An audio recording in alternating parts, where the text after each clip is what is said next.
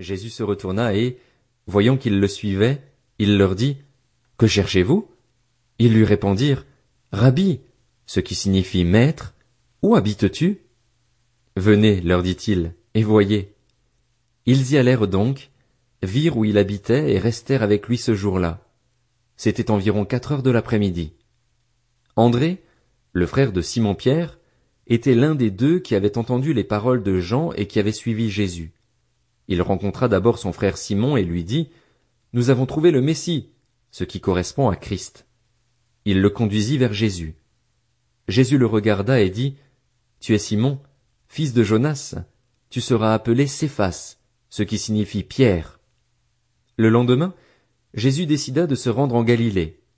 Il rencontra Philippe et lui dit, Suis-moi. Philippe était de Bethsaïda, la ville d'André et de Pierre.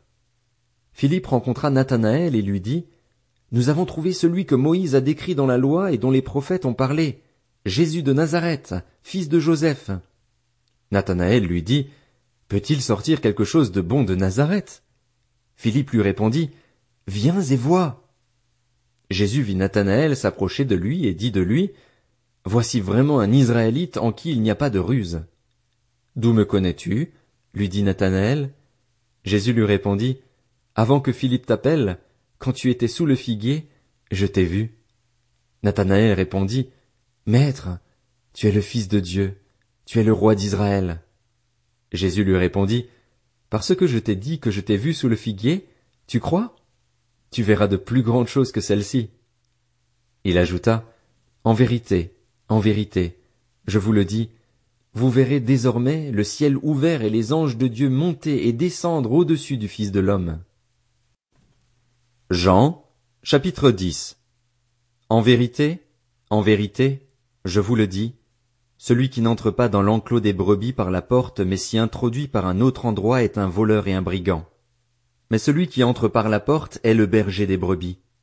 Le gardien lui ouvre et les brebis écoutent sa voix.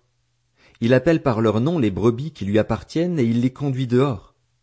Lorsqu'il les a toutes fait sortir, il marche devant elles et les brebis le suivent, parce qu'elles connaissent sa voix. Elles ne suivront pas un étranger, mais elles fuiront au contraire loin de lui, parce qu'elles ne connaissent pas la voix des étrangers. Jésus leur dit cette parabole, mais ils ne comprirent pas de quoi il leur parlait. Jésus leur dit encore, En vérité, en vérité, je vous le dis, je suis la porte des brebis. Tous ceux qui sont venus avant moi sont des voleurs et des brigands, mais les brebis ne les ont pas écoutés. C'est moi qui suis la porte. Si quelqu'un entre par moi, il sera sauvé. Il entrera et sortira, et il trouvera de quoi se nourrir. Le voleur ne vient que pour voler, égorger et détruire. Moi, je suis venu afin que les brebis aient la vie et qu'elles l'aient en abondance. Je suis le bon berger. Le bon berger donne sa vie pour ses brebis. Le simple salarié, quant à lui, n'est pas le berger et les brebis ne lui appartiennent pas. Lorsqu'il voit venir le loup, il abandonne les brebis et prend la fuite. Alors le loup s'en empare et les disperse. Le simple salarié s'enfuit, car il travaille pour de l'argent et ne se soucie pas des brebis. Moi, je suis le bon berger. Je connais mes brebis et elles me connaissent, tout comme le Père me connaît et comme je connais le Père. Je donne ma vie pour mes brebis. J'ai encore d'autres brebis qui ne sont pas de cet enclos. Celles-là aussi, il faut que je les amène.